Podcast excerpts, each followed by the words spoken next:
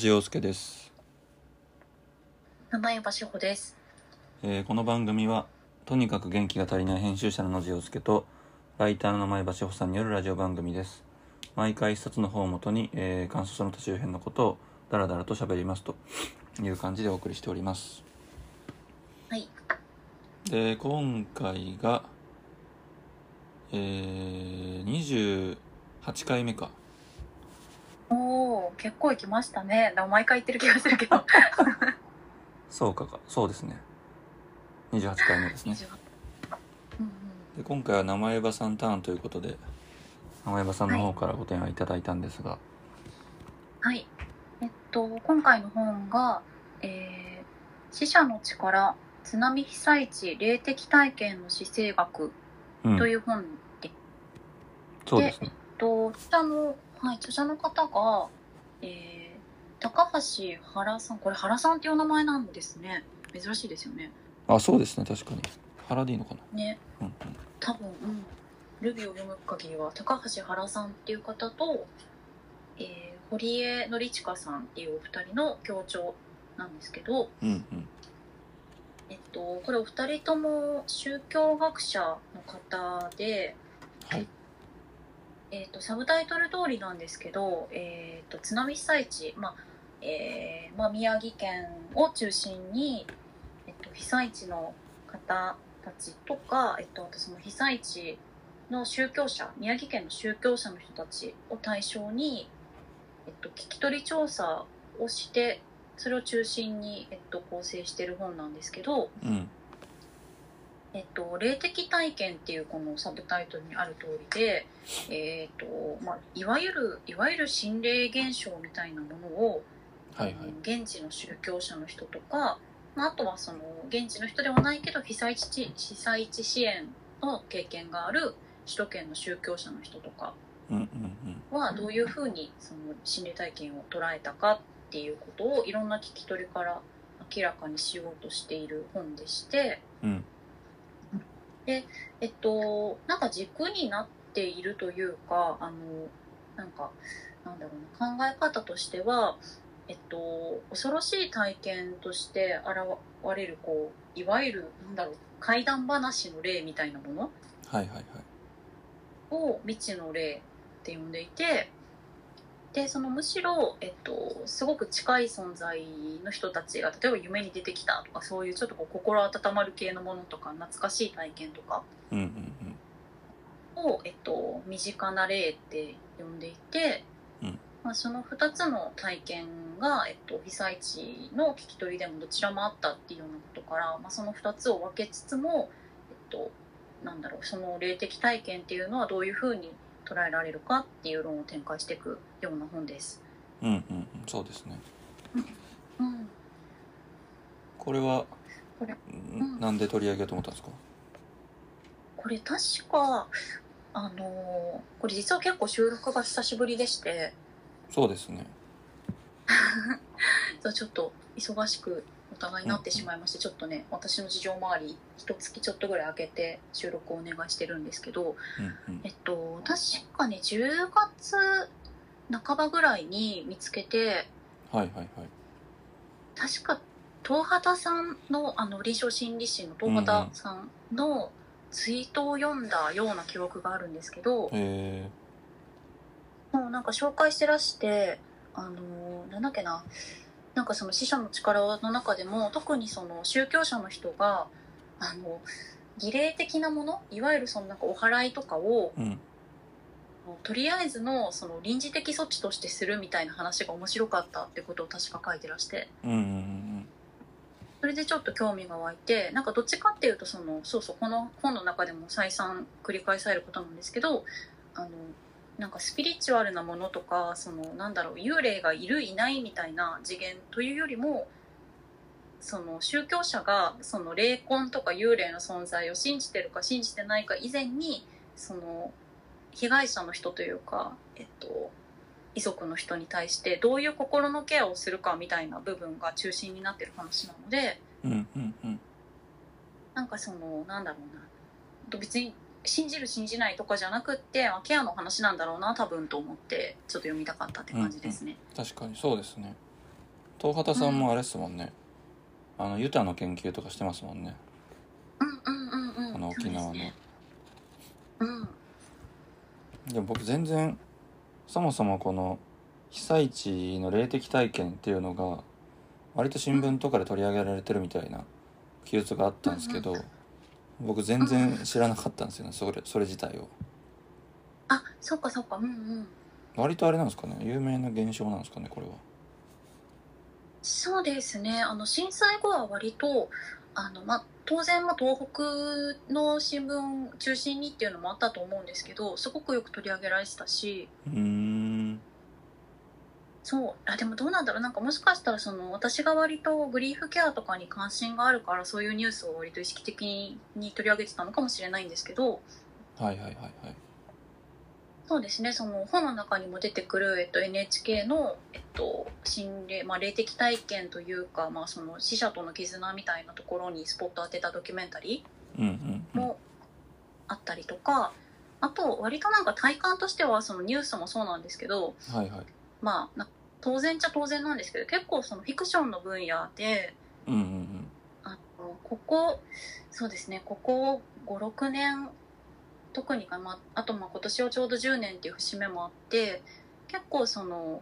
なんだろうな被災地での霊的体験をベースにするなんか小説とかはすごく多かったような気がしてます。ああなるほどね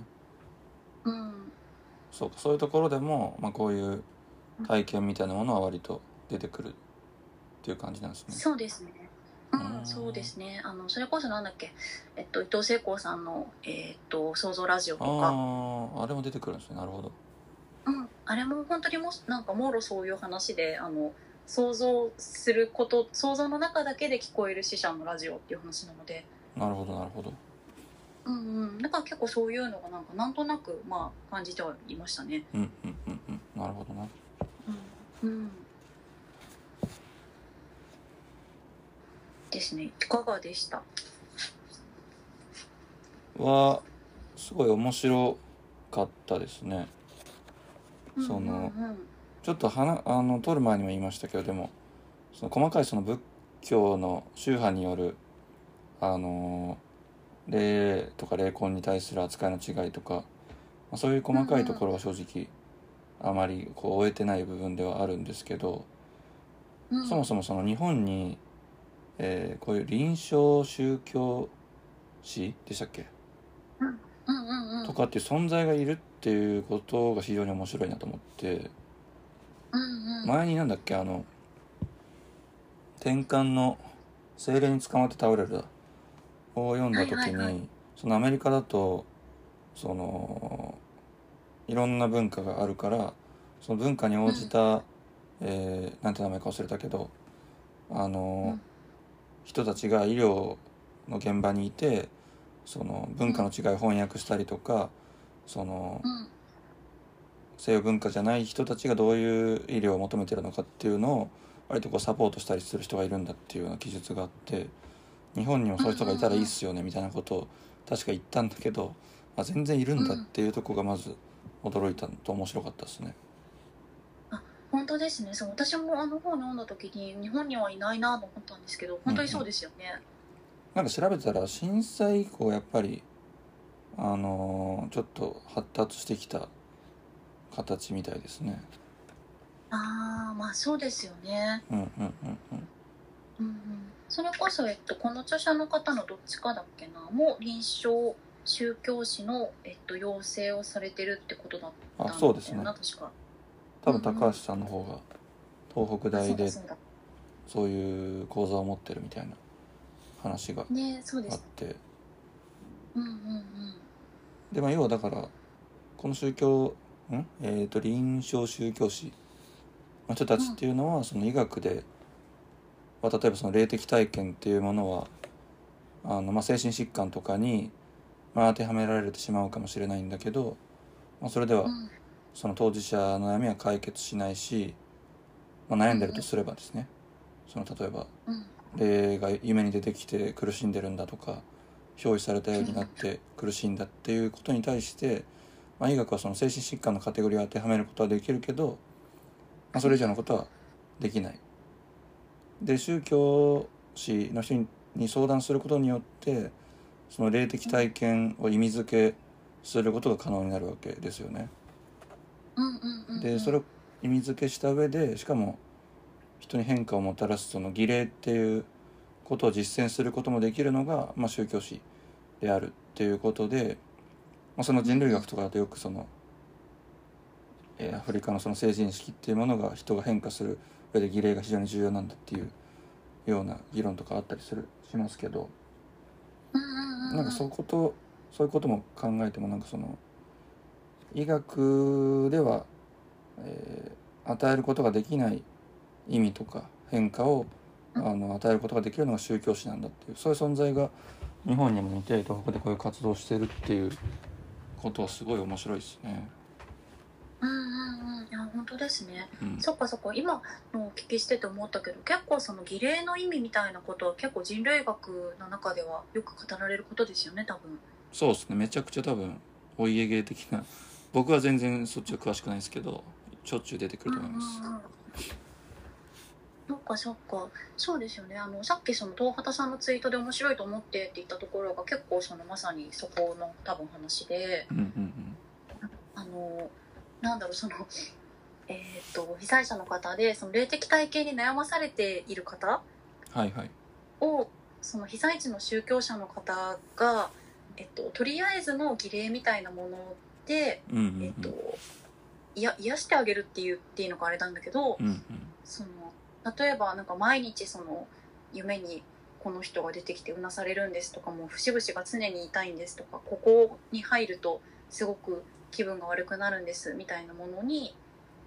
まあなんかそれが霊障だっていうふうに思って悩まされてる被災地の人たちがたくさんいてうんうんでそこに対して、まあ、その仏教っていうのは霊魂が基本的にはまあ存在霊魂というものは存在しないってアプローチを取る学問学問じゃないや、えっと、宗教ではあるんだけど、うん。まあそこの是非は置いておいて、えっと、とりあえずじゃあ祈祷しましょうとかそのなんか念仏を唱えましょうとかうんうんうんうんうん。そういう儀礼的なことも一旦することで、まあ、なんかその日にち薬みたいな言い方をしてましたけど、うんうんうん一瞬こう解放させてあげてそこから先のケアは自分でできる状態にしてあげるみたいなことを多分宗教者の人はやってるんですよね。そうですね。うん、多分。でそれにあのうん。あすいません。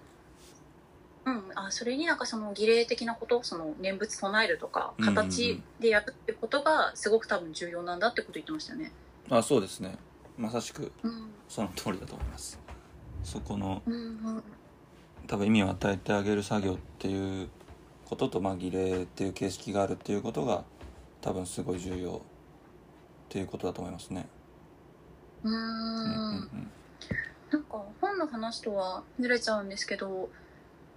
なんかその儀礼的なものがある意義ってどういうことなんですかね？そのなんだろう。例えばその、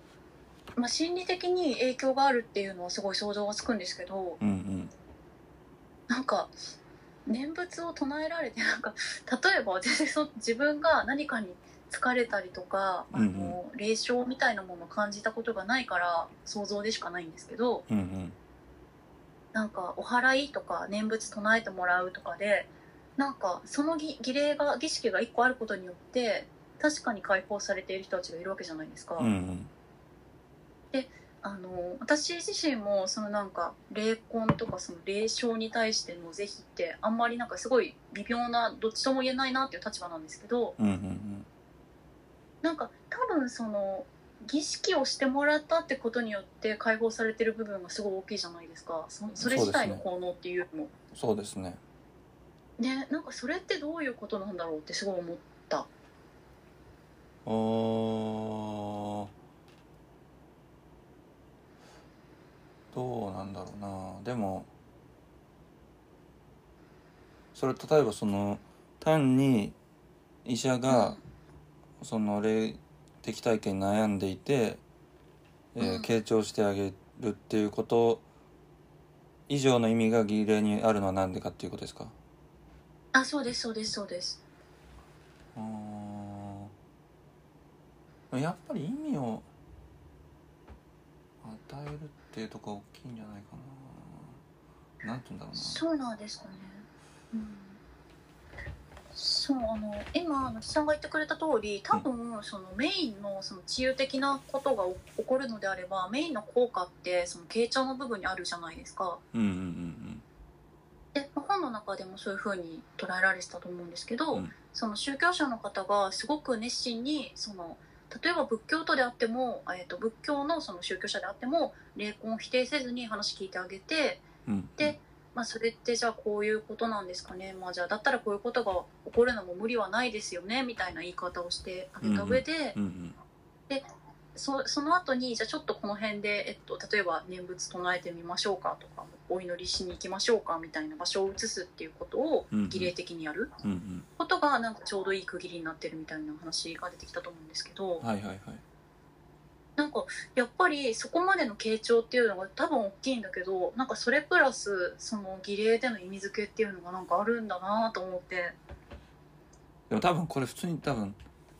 ちゃんとね人類学を学部からやってる人はねすごい説明できる部分の気がするんだけどはやってないからな。医療人類学からいきなり入っちゃってるから想像でしかないけど、でも成人式とかと同じじゃないですかね。成人式があることの意味とかを考えていくとまあ言葉にできないけどそういう形式的な社会的に認められてる形式的なものを経ることによって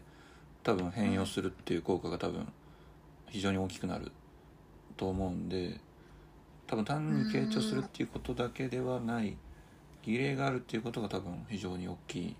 だと思うんですけどね。うーんそうか。なんかそう私は全然そのこの部分に全然知識がないので本当に想像でしかないんですけど、うんうん。なんかなんとなく催眠術とかも多分その要所要所で儀礼的なこうなんていうのかな形式挟むじゃないですかあれって。うんうんうんうんなんか多分そういうところに何かの導入の意味があるんだろうなみたいなことを考えながら読んでました。うんいやそうですねそうだと思いますね。うん。ね。えそのパチンって指鳴らすとか何かを復唱させるとかなんかそういうのが多分それに当たるんでしょうね。あそうですねそうですね。うん。みたいなのもちょっと面白かったりしました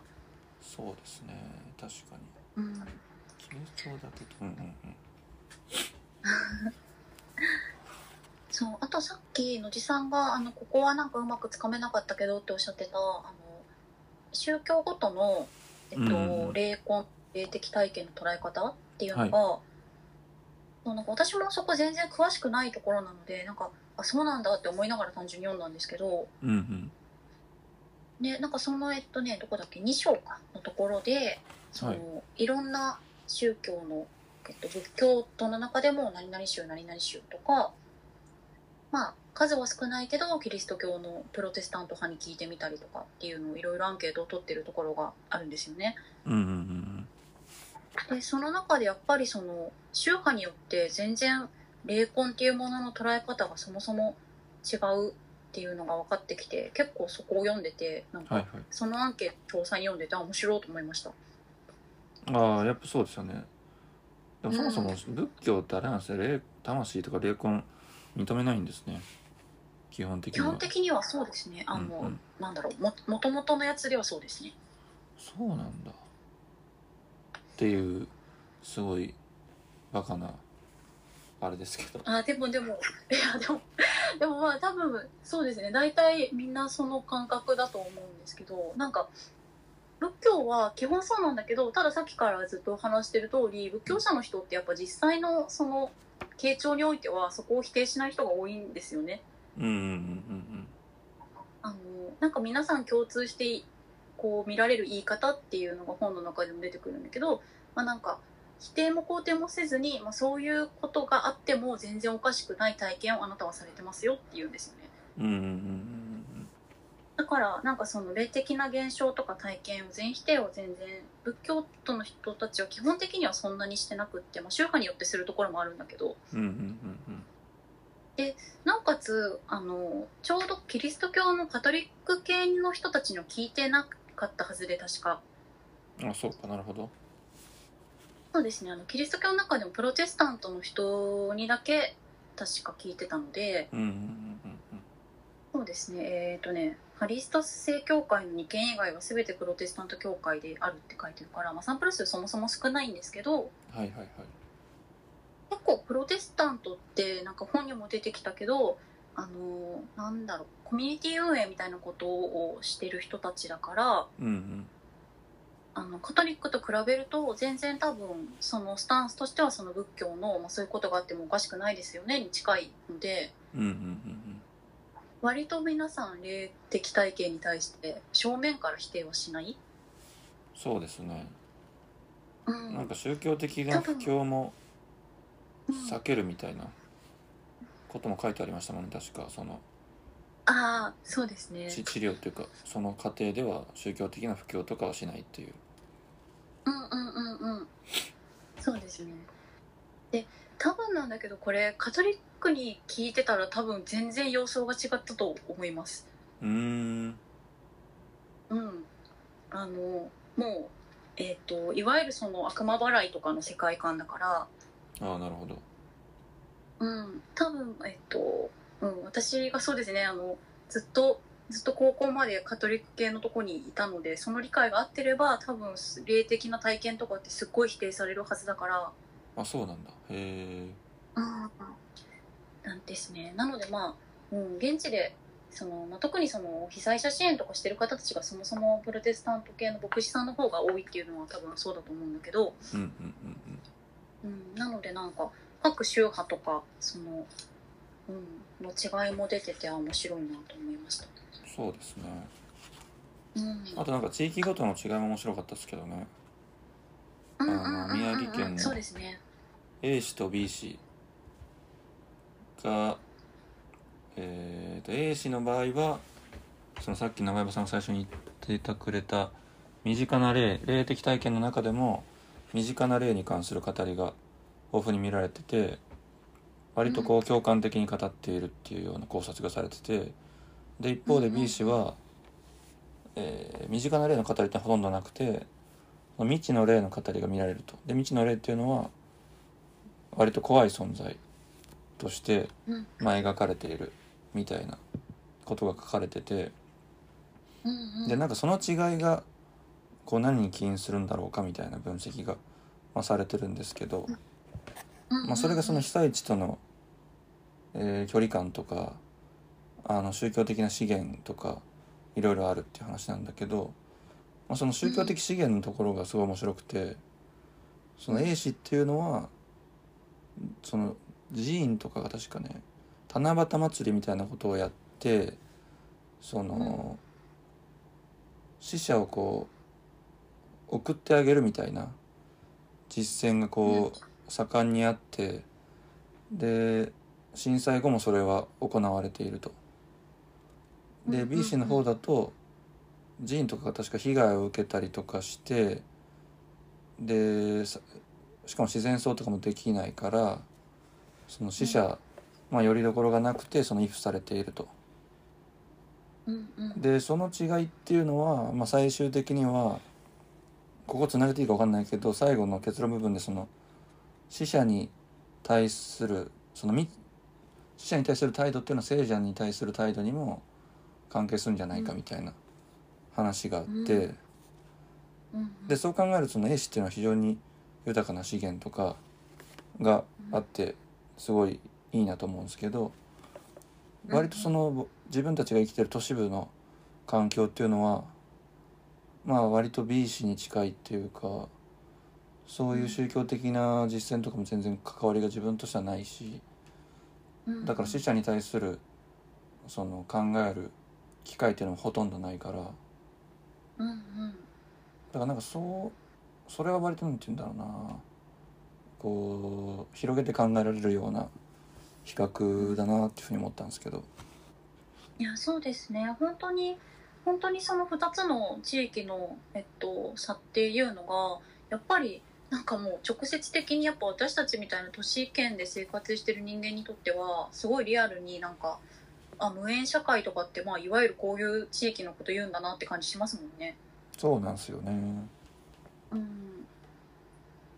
そう。でもなんかその違いが本当に如実にその語りの質というか差となって出てきてるっていう結果が出てるのすごい面白いなと私も思って。うんうんなんかその A 氏と B 氏の比較で言うとそのそもそも語られるえっとそのなんだろう話のパターンが全然違うんですよね。そうですね。あのこの中だとなんかざっくりとコンビニ階段と信号待ち階段っていう風に分けててうんうん。なんかコンビニ階段っていうのがそのどちらかというと、えっとえっと地域社会とのつながりがまあ薄かったり、えっと、その宗教がその地域にまあ根付いていない方に起こりやすくってはいはい。でなんかですよね。なんか単独行動で割とその足跡をつけていくとかそういう感じの？うんうんうん。なんか助けを求めててなんか誰かわからないけどこう恐ろしい存在みたいなものがコンビニとかで見えるみたいな話だったっけ？そうです。それでそういう恐怖の対象だからコンビニの店員とかがなんか声が聞こえるって言ってやめちゃってそのコンビニが閉店したみたいな話だった気がしますそうですね。そうそう。なんか本当にもう未知の幽霊っていう霊の未知の霊っていう言葉の通りでもうなんだかわかんないけど怖いっていう人たちが現れちゃうのがコンビニ階段で、うん。でそのもう少しその身近な霊が現れる方は信号待ち階段って呼ばれてて、うんうん。あの車がその被災地の、えっと、被害があった例えば海の近くとかを走ってる時に、うんうん。えっと、横断歩道をその、まあ、霊的なものというかたくさんの人たちが集団でなんか海に向かって歩いていくのが見えると。うんうんうん。で見えるからその人に見えるから当然その車を走らせてるドライバーはあって思って車を止めてその人たちが通るのを見送ってあげる待ってあげる。うんうんうんっていうような話でそれってどっちかっていうとまあそのまあ孤立してないまあ集団性っていうのもあるけどそのなんか安心するものとか、まあ、あの帰っていくのを見送ってあげようみたいなこう割と温かい気持ちでその人たちをこう眼差しているから、まあ全然語りの質が違うよねっていう話で、うんうんうんうんうんね、なんか結構本当にその場所と、えっと、宗教が根付いてるかと地理的なこととかうんうん。要因で全然違うんだなと思って、そうですよね。ね、ここすごい面白いですよね。で多分それって宗教が根付いてるからその死後の生とかそういうことを考える機会が、まあ普段から多くてだからこそその未知の霊もすらも包摂してしまうっていうようなことだと思うんですけど。うんうんうん。そう考えるとその死後の生を考える機会が日常の中でこうどれだけ豊富にあるのかみたいなことが割と、まあ、重要な問題っていうか問いになると思うんですけど、いやマジでそうですね。今だとほぼないっすよね。今都市部で住んでると。いやもう本当にやっぱりなくってあの霊柩車とかも今年部だと特に、えっと普通の車に、まあ、ここ数十年かななってきてるし、あそうか。確か見ないですねね、霊柩車って見なくなりましたよね。そうですね。確か地元にいる時はなんか見た気がする。あーねそう子供の時とかなんかギリギリ見た気がするけど、うんうん。だんだん見てな見なくなったし、まあ、そういう風に多分なってるんですよね最近。うんうん。黒い車で普通に隠すって感じになってて、うんうんでもそういう状況の変化もあるしあとやっぱり圧倒的にその、まあ、いろんなところで語られてることだけど、まあ、うん。見取りっていうものがめちゃめちゃあの閉鎖的になって、まあ、特にコロナが拍車をかけましたけどうんうんうん。死者に死者というか亡くなっていこうとする人にそもそも会えないし、うん。うんまあ、亡くなったら亡くなったで全然別のところに移されてしまうしうんうん。なんかその本当になんだろうな死っていうものが日常生活の中のに手触りとして全くなくなってしまったっていう状況は多分すごく結構日本って本当はねそのもともとはお墓参りの文化とかうんうんあのあのお供えする文化とかがあって西洋よりははっきりとその死者と生者を分かつって考え方の文化ではないはずなんですよね。うんうんうんそうですね。ねないはずなんだけどやっぱり本当にこのここ10年20年特にコロナって感じでそれがなくなっちゃったからうんうんうんうん。なんかよりねだから本当になんか今もし私たちが身近な人を亡くしたら亡くしたりこう災害が起きたりしたらうんなんかその身近な例みたいなものって多分感じられないんだろうなって全部脅威になるんだろうなって気はしちゃいますよね。いやそうですね確かそのことについてね、アガンベンっていうイタリアの哲学者がもろそのことを指摘してて、あそうなんそだ。の亡くなった時に本当初期ですけど会えないみたいな状況があったじゃないですか、亡くなってもその感染するかもしれないから死体死に顔に会えないみたいな状況があってでそれが割と当たり前のこととしてこう認識されてることっていうのをその生よ死よりも生の方がこう価値があるっていうことをあまりにもこう自明視していてそれはおかしいんじゃないかっていうことを確かアガンベンが言ってなんかすげえ叩かれたらしいんですけど。へえ。でも実際そうですよね。そのもう死んでしまったら終わりだからどうしようもないみたいなうん。考え方が多分すごいどんどんどんどん根付いてきててうん。でもそれは結構不思議っちゃ不思議な気もしててそのその移植とかね考えると日本ってやっぱりすっごい遅れてるわけですよ。うん。そのでもなんで遅れてるかって言えばな脳死っていうものが欧米とかだと脳が死んだらもう、えー亡くなりましたっていうことで死の認定がまあ割と早いわけですけどうん日本の場合だとその脳が死んでもまだそこに何か何らかのその人がいるんじゃないかっていうふうに考えるからそのすぐに脳死認定をして臓器移植をするっていうことに対してすごい反発があって全然進んでないっていう事情があるんで。うんうんだからんそれがどうなんだろうどんどん変わってきてんのかそうどうなんだろうな。なんか魂っていうものを割とみんな信じてるからの臓器移植は全然進まないもんだと思ってたから。うんうんうんうん。あでも多分その部分ってなんかあのよく言われることでもあるし本にもちらっと出てきたけど多分なんか日本人のその辺の感覚ってすごい変なグラデーションあるじゃないですか。うんうんうん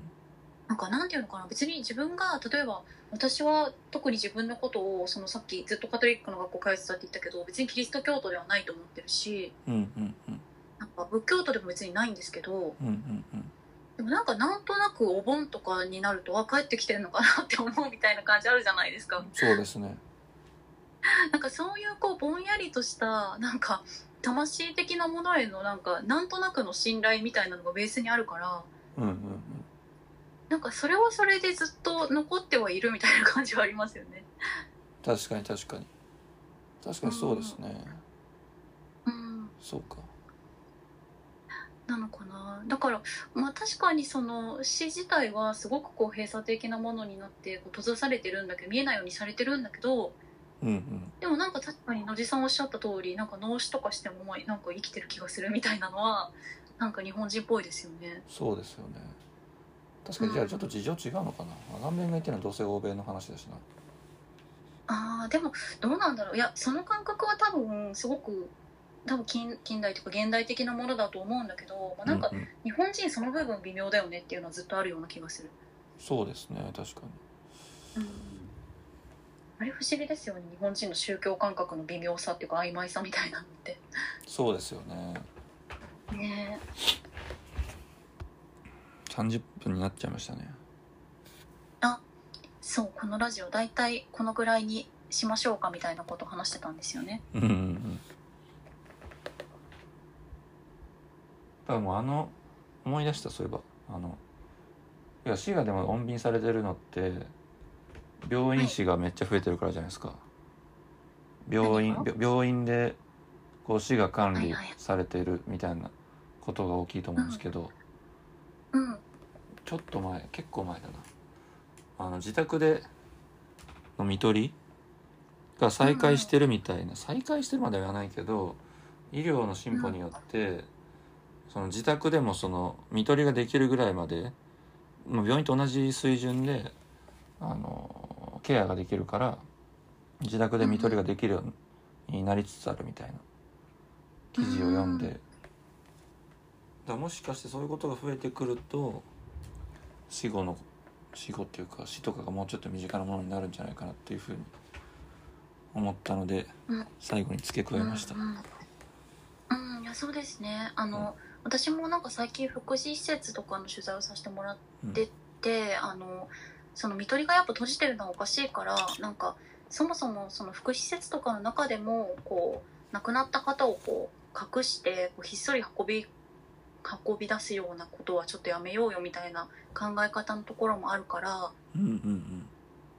なんかねそういうところがもっと増えたらいいなと思いつつもやっぱりね死に対する危機感ってなんかみんなそういう話すると、まあそうだよねって言うんだけどうんなんかいざ隣近所に来るとそれを容認できないみたいなところも多分あるから。そうですね。ね難しいんだけどなんかそうですね。なんかうちは実家が昔なんかこの話もしかしたらのりさんにしたことあるかもしれないんですけどうんうん。なんか実家の1階を親が葬儀屋さんに貸してた時期があってうんうんそうなんかそれで結構なんか人が亡くなることってこんな多いんだなとかこの人亡くなったんだなとかすごく感じてた記憶があるんですよ。はいはいはいはい。はいで結構そのちっちゃい時からなんかそういう環境が割と当たり前だとまあそりゃ人って死ぬよなって思うっていう感覚がなんか自分にあるからうんうんうんなんかある程度そのなんだろう人が小さい時からなんか変な言い方だけど死に馴染みがあるような社会になった方がいいなと私は思っています。そうっすね。うん、それでも実際復活してもうちょっと馴染みのあるものになってきそうな気もしてきたけどな。どうなんだうん。いやてかねやっぱならないとおかしいというかなんか多神社会になってるじゃないですか明確に。そうですね。うん。だからまあそうならざるを得ないって感じはしますよね。だからそうなっていったらいいんだけどって思う。まずは権利意識とかでもそういう面があって多分例えばうちのおじいちゃんとかは母方のおじいちゃんとかうん。うん。がんで亡くなってまあおばあちゃんもそうか。亡くなった時とかに僕多分小学生か中学生だったんだけど、うんうん。言わない本人に言わないわけですよ。余命宣告とかは。わかる。ですっごい俺おかしいなと思って絶対言った方がいいって言ったんですけど子供ながら。うんうん。でも結局言わなくてまあ実際のところ奥深くで分かってたかもしれないけどまあ分からずに、まあ、亡くなってしまったっていうようなことがあってでも多分今ってあんまりそういう感覚って薄れてるような気はするっていうかそれってだって患者の権利を奪ってんじゃねみたいな気がするので、多分減ってるような気はするんで、うんうん。身近な方向にはなってくな気がするけど。確かにそうですね。なんか、うんあの高齢者に対してのその高齢者も当然なんだけどその権利があって、うん。そのまあ健康なというか若い人間と一緒の全く同じ権利がうーんなきゃおかしいだろうっていうことを普通に当たり前に考える人がまあ増えてきたような気がしますよね。そうですね。その自分の死を知らない、知らせないってなんか絶対おかしいだろうって僕は感覚的にはあるし。そうですね。といううん。グダグダな感じですが じゃあこんな感じですかね。そうですね、そうですね。あ、そうだ、最後に一個だけ、あの、さっきのおじさんが、えっと、一緒に行ってくれたところでもあるんですけど、うん。あの、この本の結びの方にある、えっと、えっと、堀江さんかな？が書かれてた言葉がすごい素晴らしかったので、ちょっとだけ、ちょっとだけ引用させてください、最後に。うん。あの、聖者すら尊重しない社会が、まあ、死者を尊重するわけがないっていうことをずっと、えっと、書いてるんだけど、うんうん。えっと、最後のところで、えー聖者すら尊重しない社会が死者を尊重するわけがないといえば理解しやすいだろうか。しかしこれは聖者にこそ価値があるという世俗的な視点からの観察である。逆も言えるのではないか。死者すら尊重しない社会が聖者を尊重するわけがないと。なぜなら死者とは人格を持ちつつ社会を共に形成する他者の反,、えっと、反反形？反形なのだから、えー死者を包摂し死者と連帯する社会を構想することは死者と聖者の境界を曖昧にし人間そのものを情報の束として捉え返すポスト人間の社会をもたらすと考える人もいるかもしれない。しかしそれは別用にも捉えられる。過去と未来の両方に責任の拡大をあー責任の範囲を拡大し聖者と死者を貫く命または生命原理としての霊へ配慮し両者が生きる基盤である大地と太陽へ思いを寄せる人間像を展望することであると。っていう結びの言葉がすごい素晴らしいなと思って、うんうんうんうんうん。うん、なんかこれをもし一瞬聞いてあいいなって思った人は読むといいと思います。いやそうですね。ではそういう感じではい。